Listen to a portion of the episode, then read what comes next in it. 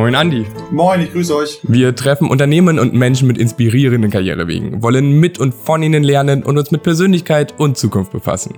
Zurückgelehnt und mit einer Fritz Cola. Cheers. Andreas Gabriel hat nach seinem Studium der VWL zuerst einen E-Commerce-Auftritt verwaltet und wurde anschließend Projektmanager bei einer Lead-Agentur. Dort arbeitete er unter anderem für Mini Deutschland.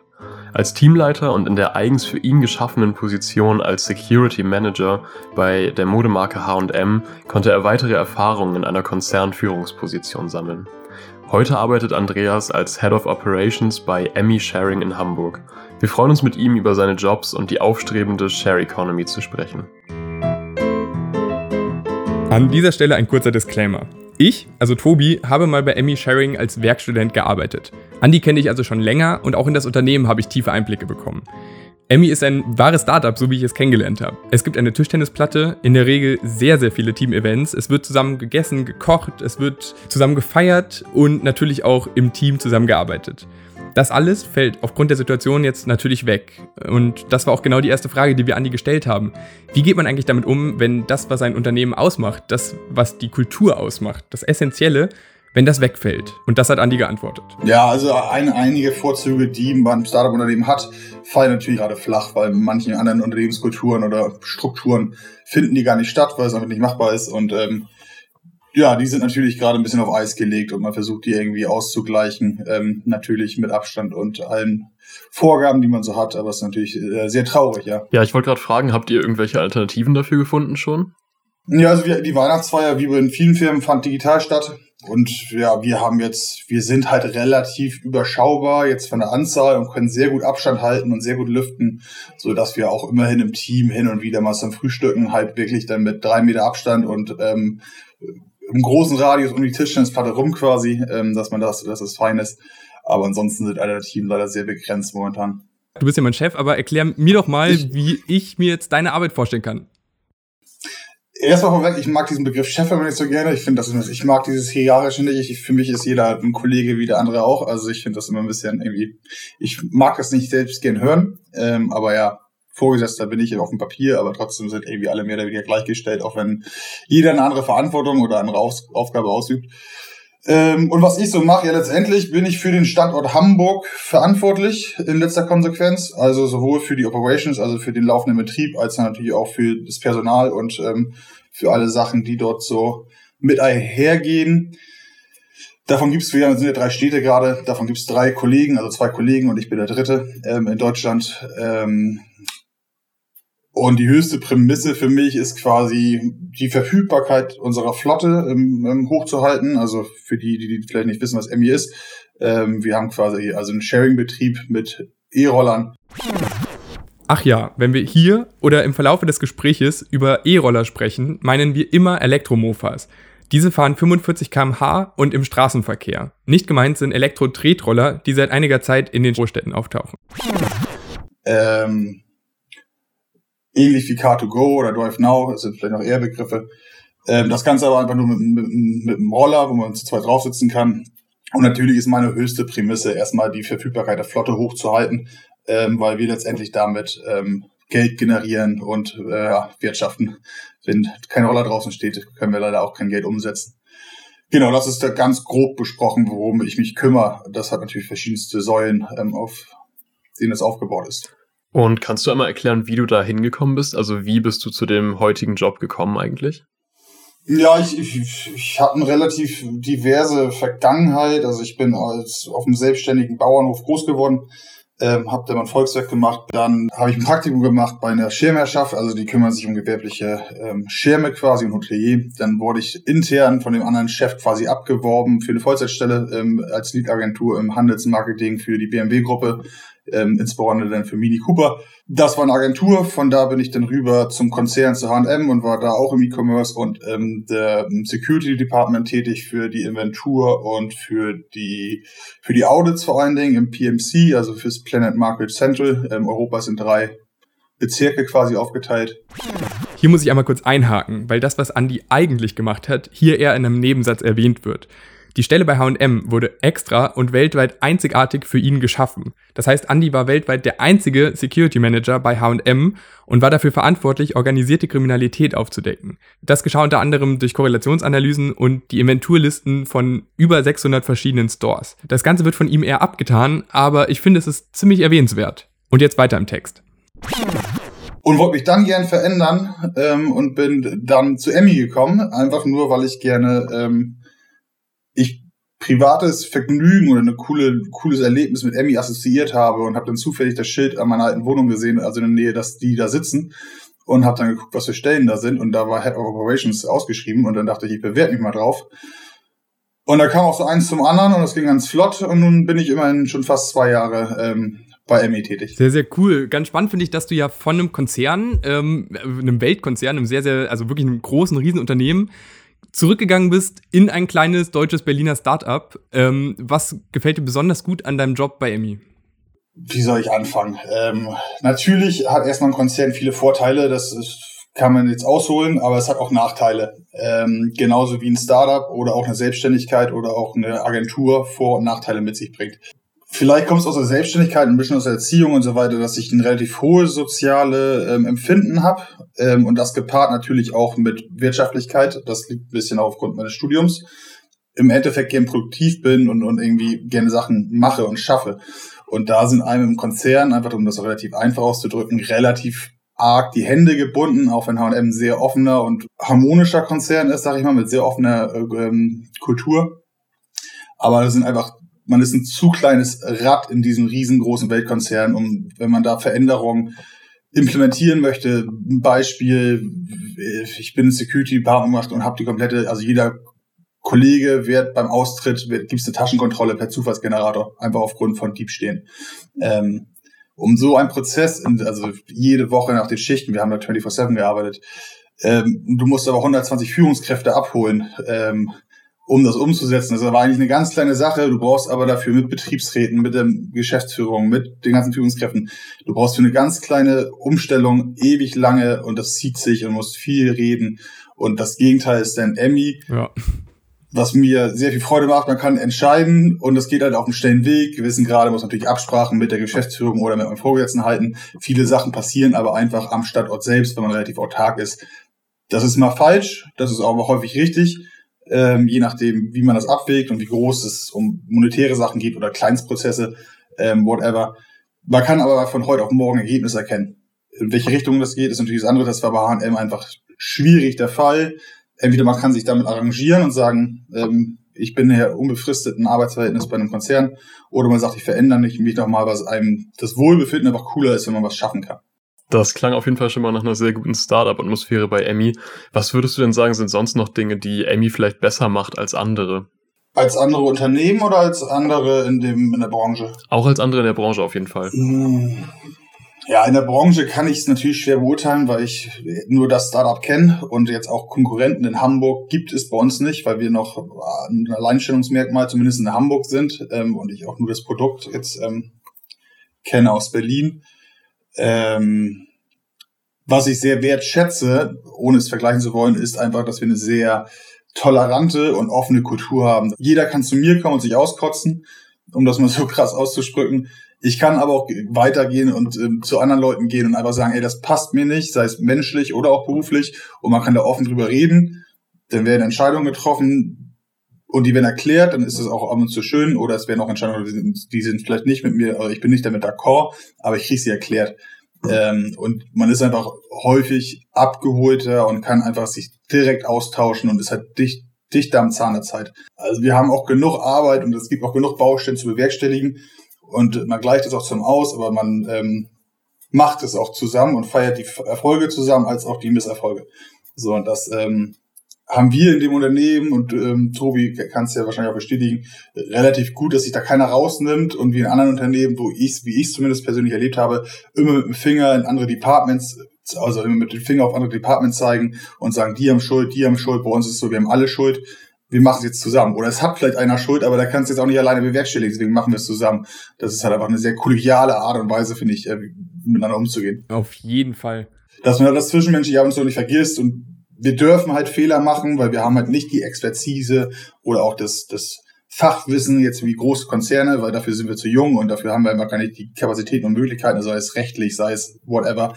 Da sind viele, viele Baustellen, aber alle versuchen zumindest das Beste dafür zu geben, dass alle, dass es allen besser geht. Also das, was ich besonders äh, bestätigen kann, ist wirklich diese kollegiale Art und der Spaß an der Arbeit, den man dann doch irgendwie hat, weil alles so freundschaftlich passiert. Du hast es eben gesagt, du willst eher als ja, Kollege bezeichnet werden, nicht irgendwie als Chef, weil es gibt, das nehme ich genauso wahr, eigentlich faktisch keine Hierarchien bei Emmy.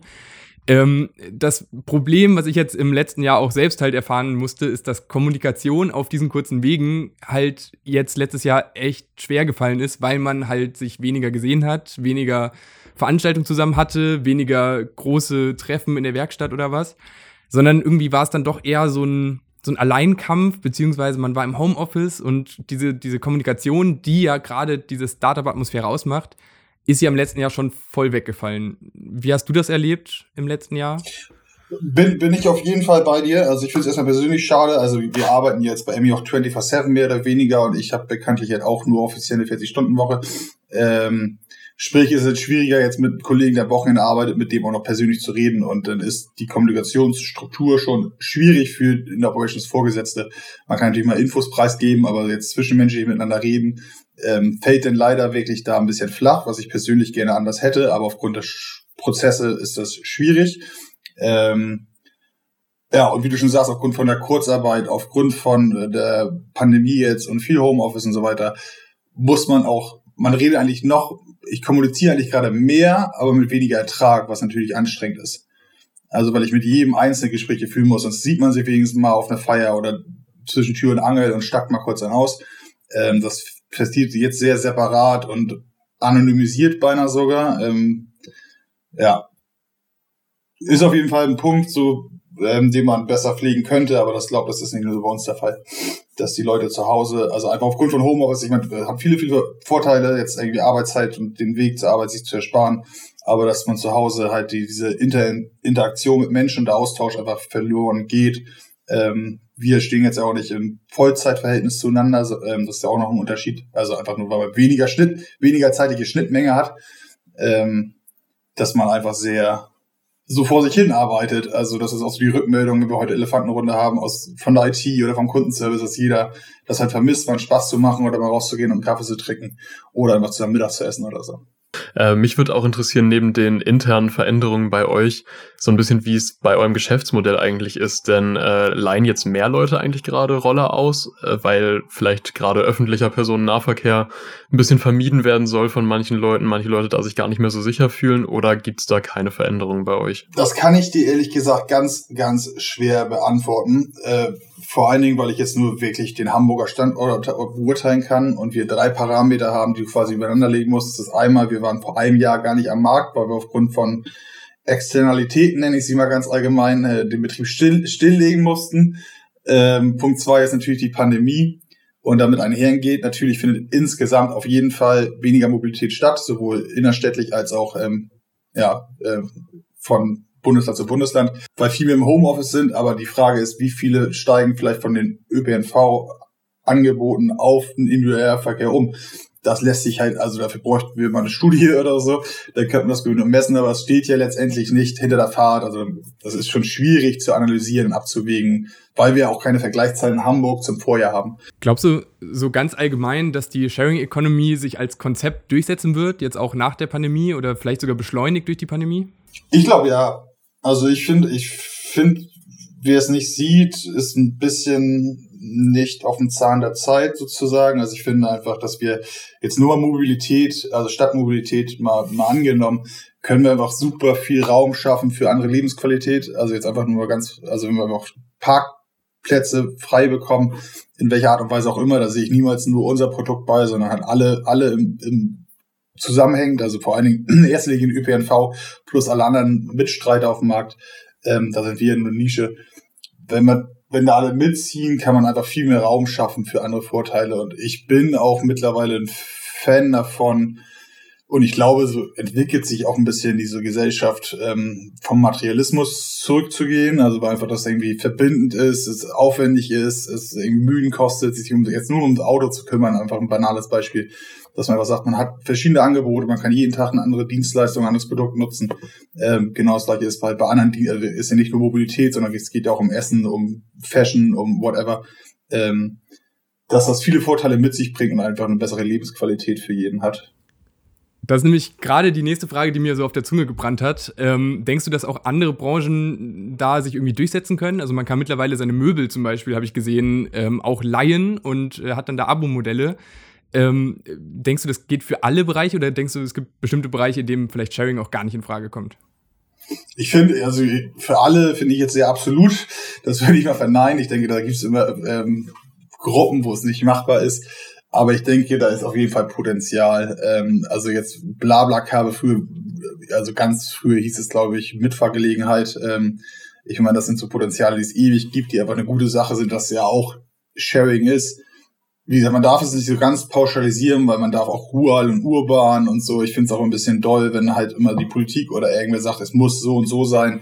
Man darf gewisse andere gesellschaftliche Gruppen halt auch nicht vergessen, die die Zugänge auf jeden Fall noch nicht haben und vielleicht auch nie haben werden, was aber gar nicht Sinn macht, ähm, auch da Sharing zu betreiben, also auf dem letzten Dorf irgendwo in der Marsch oder so, da ist es halt ein anderes, da haben die andere Grundvoraussetzungen als wir halt in der, in der Metropole. Ich glaube, Hamburg ist irgendwie die 14. größte Metropole Europas oder so ähnlich. Das ist halt was anderes als irgendwie Nibel in, in, oder Klangsbühl. Ähm, und auch da kann trotzdem irgendwie Sharing stattfinden und quasi sagen, wir stellen den Schülern irgendwie Tretroller zur Verfügung oder auch Roller oder was auch immer, dass die zu den Bushaltestellen können und zum Bahnhof. Dann müssen, müssen die Eltern nicht irgendwie ihre Kinder, ich weiß, wie es zu meiner Jugend war, wie viele Eltern ihre Kinder irgendwie zum Bahnhof jeden Morgen gebracht hatten und so. Da könnte man ja irgendwie zumindest auch for free irgendwas hinstellen, um auch die Kommunikation, die Transparenz, den Zugang zu schaffen, ähm, was möglich ist. Ähm, und nicht immer mit dem Finger von oben herab zu zu sagen, ihr müsst jetzt das und das machen und E-Mobilität oder whatever, Nachhaltigkeit ist auf jeden Fall wichtig, aber man muss die Leute halt auch auf dem, auf dem ländlichen Raum abholen, weil die das halt, die kommen halt mit dem 80 Kilometer Auto nicht so weit. Auf jeden Fall. Ähm, ihr habt euch bei Emmy ja auch nur für E-Roller entschieden. Und auch für diese etwas größeren Roller. Es gibt ja auch von einigen Konkurrenten, wenn man die so nennen kann, diese kleineren Tretroller, die dann aber auch nur 25 km/h, glaube ich, fahren dürfen. Ähm, und ihr habt ja größere Roller gewählt und rein elektrische Roller. Wie seid ihr zu der Entscheidung gekommen? Na, rein, elektrisch einfach ähm, am Betracht der Nachhaltigkeit. Also wir versuchen möglichst grün, so gut es geht zu sein. Also auch da müssen wir wachsen. Wir haben zumindest 2020 auch den ganzen Service, ähm, zumindest den Swap-Service mit Elektroautos zumindest bewerkstelligt ähm, und versuchen das einigermaßen die grüne Linie drin zu haben und auch Sachen ähm, natürlich wieder zu verwenden, so gut es alles geht. Ähm, daher kein Verbrenner und auch halt was Neues am Markt zu haben, also es einfach Neuland war vor fünf, fünfeinhalb Jahren. Ähm, und das Portfolio, nenne ich es jetzt mal, oder die Produktgruppe ist einfach noch sehr eingeschränkt, weil man viele Herausforderungen hatte, ähm, sowohl seitdem ich bei Emmy bin, als auch zuvor.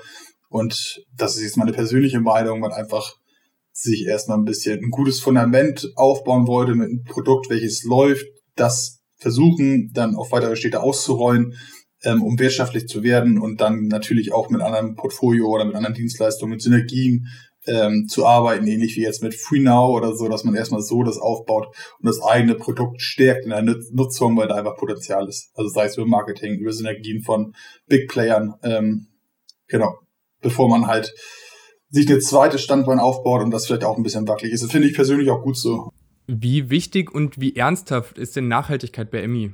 Ich kann jetzt für den Hamburger Standort sprechen, jetzt rein die Menschen, die da arbeiten, legen da sehr viel Wert drauf. Also das ist bei Kleinstsachen äh, angefangen, also bei Mülltrennung und, und sonstigen Sachen. Jeder ist privat hinterher halt nachhaltig und sozial zu leben. Das versucht man natürlich so gut es irgendwie auch geht, ähm, beruflich umzulegen. Deswegen auch E-Mobilität. Wir suchen, versuchen den Service über Elektro, Berlingos in dem Fall ähm, auszuüben, ähm, beziehen zu 100% sauberen Strom.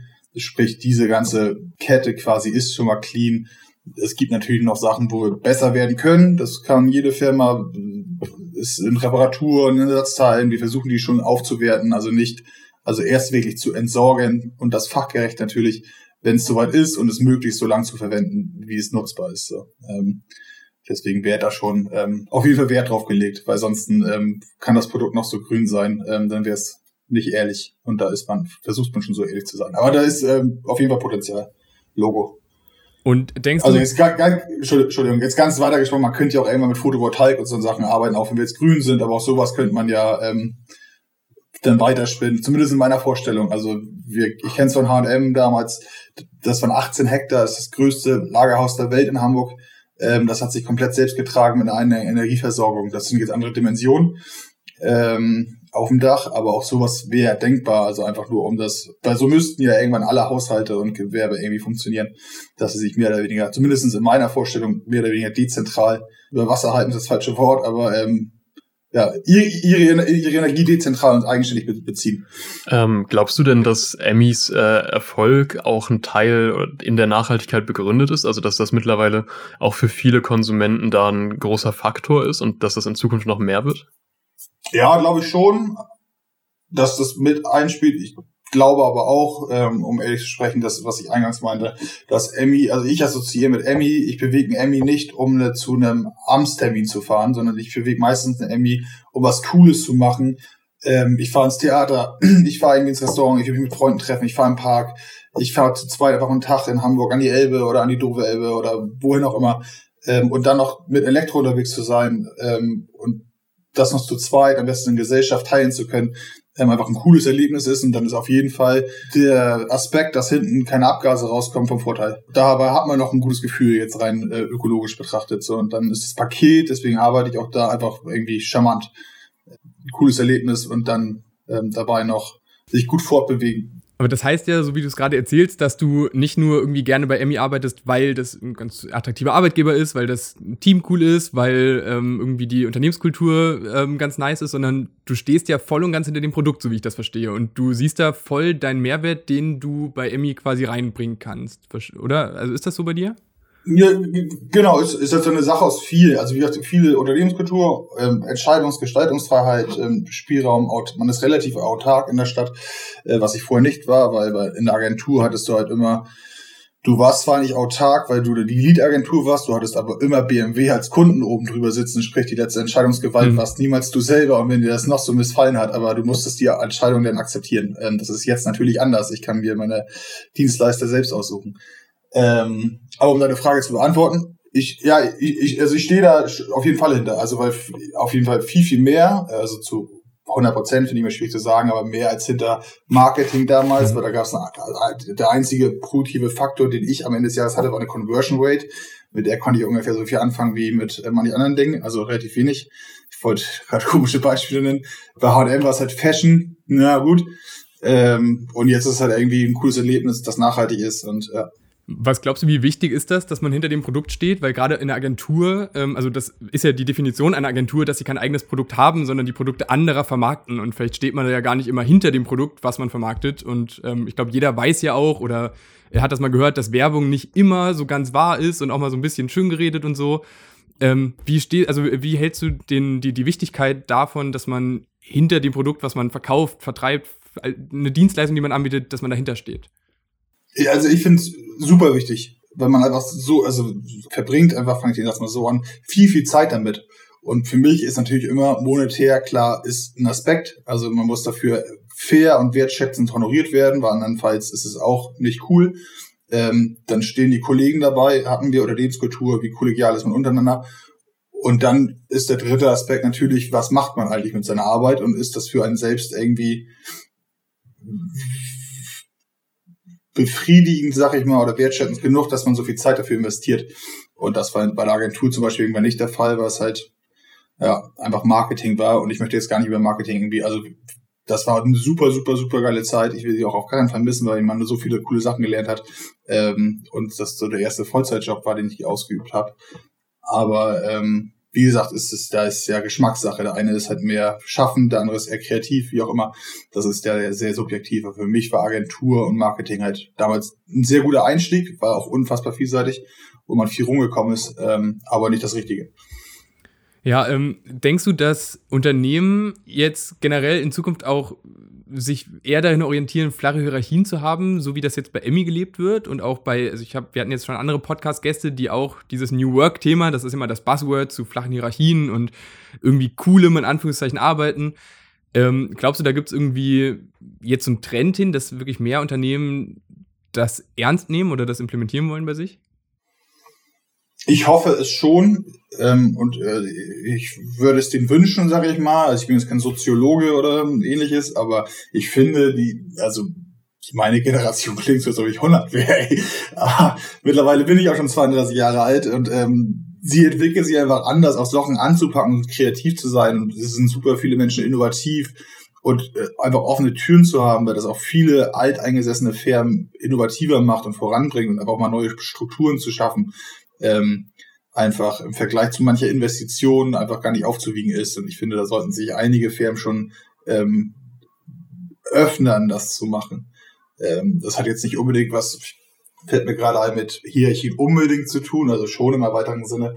Aber ich hatte letzte Woche einen Kumpel aus Melbourne telefoniert, mit dem ich aus dem Kindergarten kenne, der arbeitet da ähm, ähm, in der IT, der ist irgendwann mal vor zwei Jahren hingezogen. Und die haben jetzt bessere Zahlen abgeschlossen als geplant und das zu Pandemiezeiten in Australien. Ähm, ist allerdings auch Kinderbranche, also Kinderspielzeug. Ähm, und die haben jetzt durchgesetzt bekommen, immerhin einen Tag die Woche Homeoffice, also die Erlaubnis, vom, das ist ein altes Familienunternehmen, einen Tag die Woche Homeoffice zu machen. Und alle sagen halt, ey, wir sind nie ein Jahr durchgehend im Homeoffice. Wir erzielen bessere Zahlen als zuvor. Und wir wollen auch gern mehr, aber das ist halt noch ein sehr altes Familienunternehmen, ähm, also ein großes Unternehmen, aber noch Familie getrieben, äh, nicht getrieben, sondern betrieben. Ähm, da, denke ich so, da könnte man Strukturen aufbrechen und sagen, ey, wenn das der Wunsch vom Mitarbeiter ist, dann würde ich ihn darüber entsprechen, wenn die Zahlen auch stimmen. So dann denke ich mir das mal so als ein exemplarisches Beispiel gerade, was ich äh, im Kopf hatte vor wenigen Tagen. Wir haben jetzt äh, bei dem Interview hier den großen Vorteil, dass Tobi und du, ihr kennt euch ja schon, äh, und dadurch haben wir auch deinen Lebenslauf bekommen. Und äh, das ist aber auch ein bisschen unfair, dass wir uns kennen. Ja, es ist ein bisschen unfair, aber es ist auch ein großer Vorteil für uns. Ähm, typischerweise müssen wir uns nämlich auch mit LinkedIn-Profilen zufrieden geben bei der Recherche für die einzelnen Folgen. Und bei dir hatten wir da ein bisschen mehr Material. Und äh, ich konnte dem da entnehmen, dass du auch mal auf dem Jakobsweg gewandert bist. Äh, warum hast du das gemacht und was hast du dabei eigentlich so gelernt? Ich habe nicht so richtige Lebensziele. Ich bin da meistens immer so hingekommen über Kontakte oder hatte ich jetzt Bock zu, mache ich einfach mal, ohne lang nachzudenken. Und ich habe damals einfach, jetzt muss ich überlegen, wann es war, gekündigt und wusste nichts in meiner Zeit anzufangen und man hatte hatte ich auch beschränkt äh, eingeschränkt Geld und ähm, durfte aber auch nur glaube ich damals zum Start 40 Tage äh, das das Land verlassen und dann habe ich einfach mal geguckt, was kannst du machen und bin nach Bilbao geflogen und bin halt die 1100 Kilometer, glaube ich, damals gelaufen in 33 Tagen, um deine Frage zu beantworten. War super cool, kann ich nur jedem empfehlen, weil, glaube ich, das bin jetzt auch schon ein bisschen auf der Welt rumgekommen. Die coolste Erfahrung, die ich körperlich vor allen Dingen machen durfte ähm, und auch zwischenmenschlich, weil da einfach alle Menschen wie ich und du unterwegs waren und einfach Material und äh, welchen Job hast du, diese Frage kommt da gar nicht. Die sind einfach, man kommt sich einfach auf einer sehr, sehr menschlichen Ebene aufeinander zu und das ist einfach gar nicht, habe ich einen Vorfeld von dir gegenüber, kann ich von dem irgendwas, irgendwas gewinnen, habe ich einen Mehrwert, sowas, da wird einfach persönlich geschnackt, so, das ist jetzt überhaupt nicht esoterisch oder religiös, das habe ich so zu fünf Prozent wahrgenommen. Das ist auch gar nicht meine Intention gewesen. Ich hatte eigentlich Bock auf eine körperliche Herausforderung und irgendwie 35 Tage in der Natur zu sein. Was man mitnimmt, was man aber sehr, sehr schnell leider wieder verliert, aber man hat es immerhin in Erinnerung, ist halt, dass man mit sehr wenigen Dingen sehr genügsam sein kann. Äh, bedeutet abends ein kaltes Wasser und eine Dusche morgens äh, und war der glücklichste Mensch der Welt wirklich. Also das war einfach so die ganzen simplen Dinge. Äh, ich glaube, ich habe einmal in, in, zehn Tagen mir ein Einzelzimmer gegönnt, sind immer in so Herbergen wirklich gepennt mit teilweise 50 Leuten. Ein Einzelzimmer, ein Bett, seine Ruhe, unbeschreiblich. Also die ganzen simplen Dinger und dann das mal abzuwägen, in welchen, also ich betreibe auch genug Kommerz und kauf genug. Also das, äh, ich bin jetzt hier irgendwie auch kein Kind von Traurigkeit ähm, und will jetzt kein, ähm, wie sagt man, Wasser predigen und Wein saufen, sagt man, glaube ich. Ne? so ähm, aber trotzdem weiß ich, dass es dann doch zu schätzen, wie gut wir es teilweise haben oder teilweise wie privilegiert der eine oder andere mich eingeschlossen ist im Vergleich zu anderen. Ähm, das äh, nimmt man da auf jeden Fall mit und das kann man sich ab und zu wieder vor Augen führen, wenn ich vor allen Dingen Freunde oder auch Arbeitskollegen höre, wenn sie halt jammern und dann denke ich, ey, das ist halt, reflektiert euch mal ein bisschen ähm, und guckt euch mal euer eigenes Problem an, warum seid ihr davon gestresst? Also es ist halt, die Erde dreht sich auch weiter und auch wenn das heute nicht passiert, banale Dinge, dann halt vielleicht morgen, aber es geht trotzdem, ähm, macht euch einen schicken Abend. Ist das was, was vielleicht ähm, immer mehr verloren geht in der heutigen Zeit, die ja irgendwie immer schneller wird und immer stressiger und man muss immer mehr Leistung erbringen? Meinst du, es würde vielen Leuten einfach mal gut tun, sowas zu machen, so ein bisschen runterzukommen, rauszukommen, die Dinge, die man hat, zu schätzen, zu wissen? Auf jeden Fall. Ich finde, ich finde also viel Feedback so gefühlt aus meinem Freundeskreis und so aus der, aus der Presse war ja auch, dass viele sich entschleunigt fühlen nach dem ersten Lockdown und das vielen auch gut getan hat, mal wieder zu kochen, zu lesen, sich wirklich mit Menschen auseinanderzusetzen und nicht irgendwie immer so links und rechts zu sein und nie dem Gedanken im Jetzt, also im Gespräch, um mal Leuten zuzuhören, dass das, glaube ich, vielen gut tun würde und man dann auch irgendwie anders an Dinge herangeht, dann auch als immer in dieser Schnelllebigkeit im Kommerz, ähm, super viele Reize, die wir jeden Tag haben.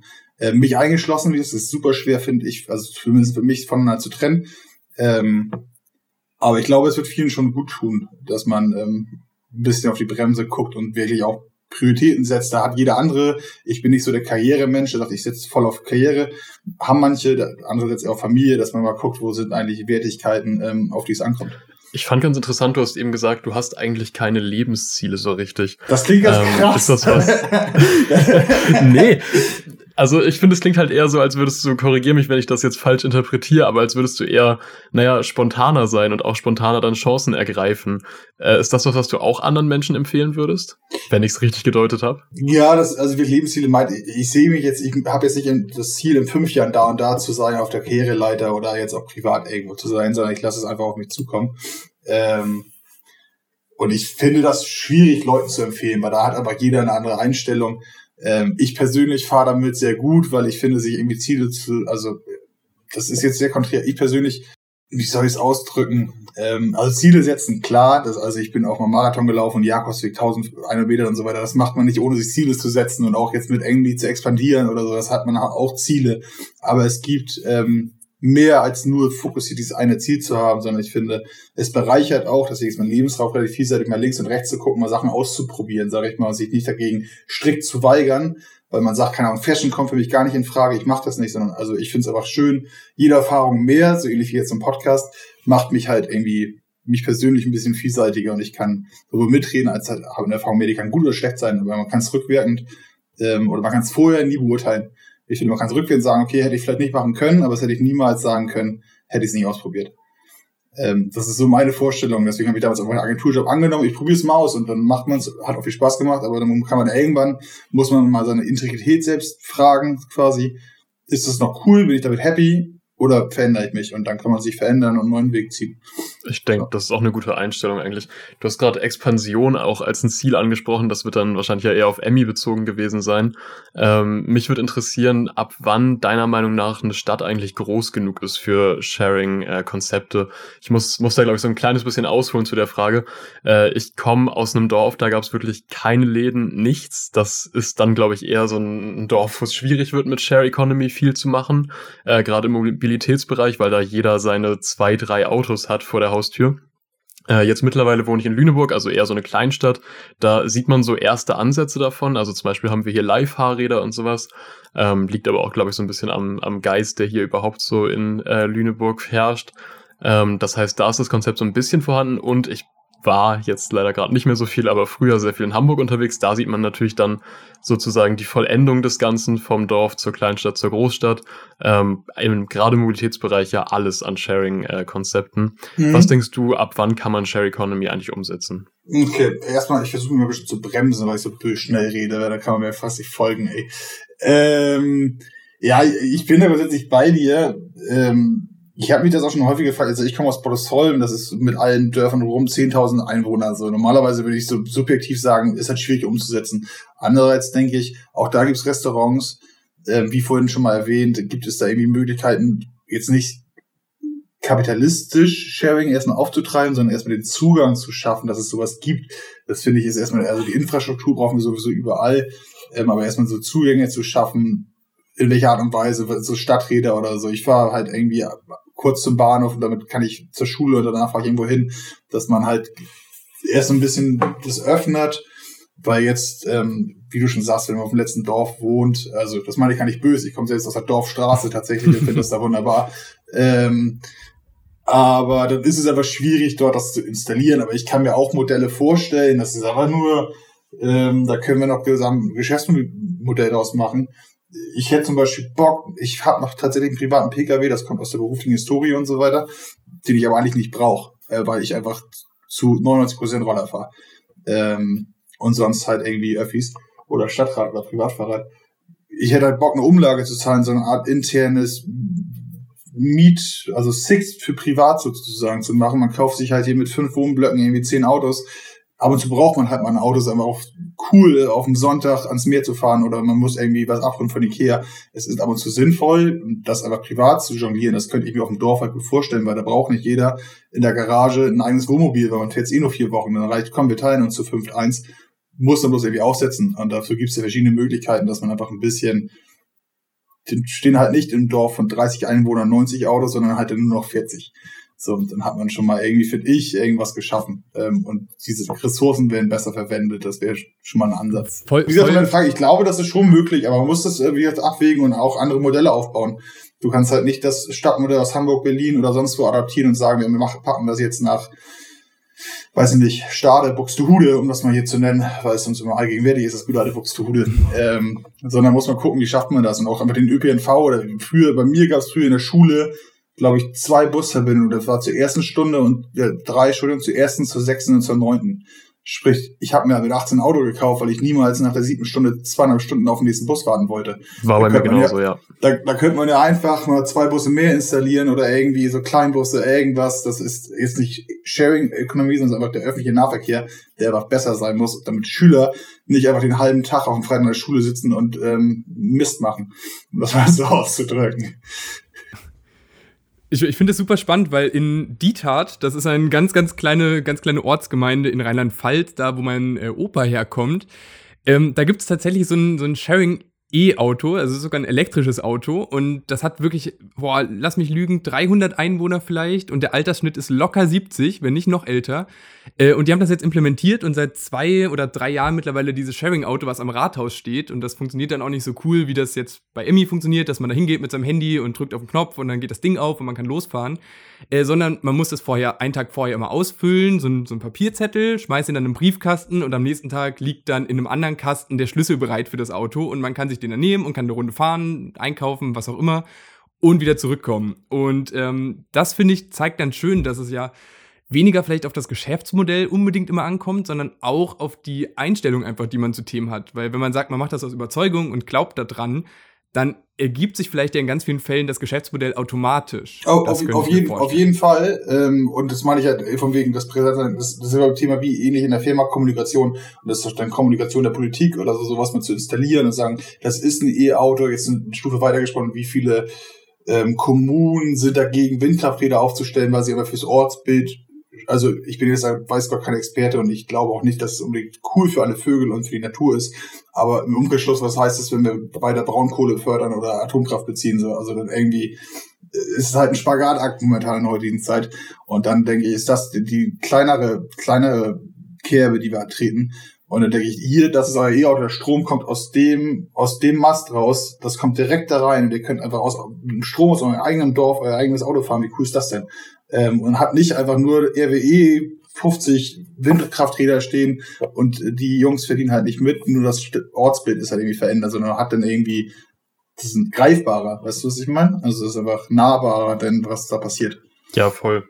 Ähm, ich glaube, das, das fasst auch eigentlich schon ganz gut zusammen, was deine Einstellungen zur Share Economy sind. Ich fand es auf jeden Fall super interessant, gerade den Ansatz.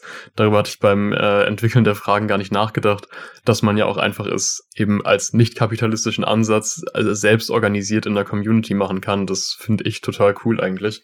Ja. Äh, und auch einen sehr zukunftsfähigen Ansatz. Ja, also wie das ist, wäre erstmal selbst organisiert, aber auch dafür kann es ja Unternehmen geben, die sich darum kümmern.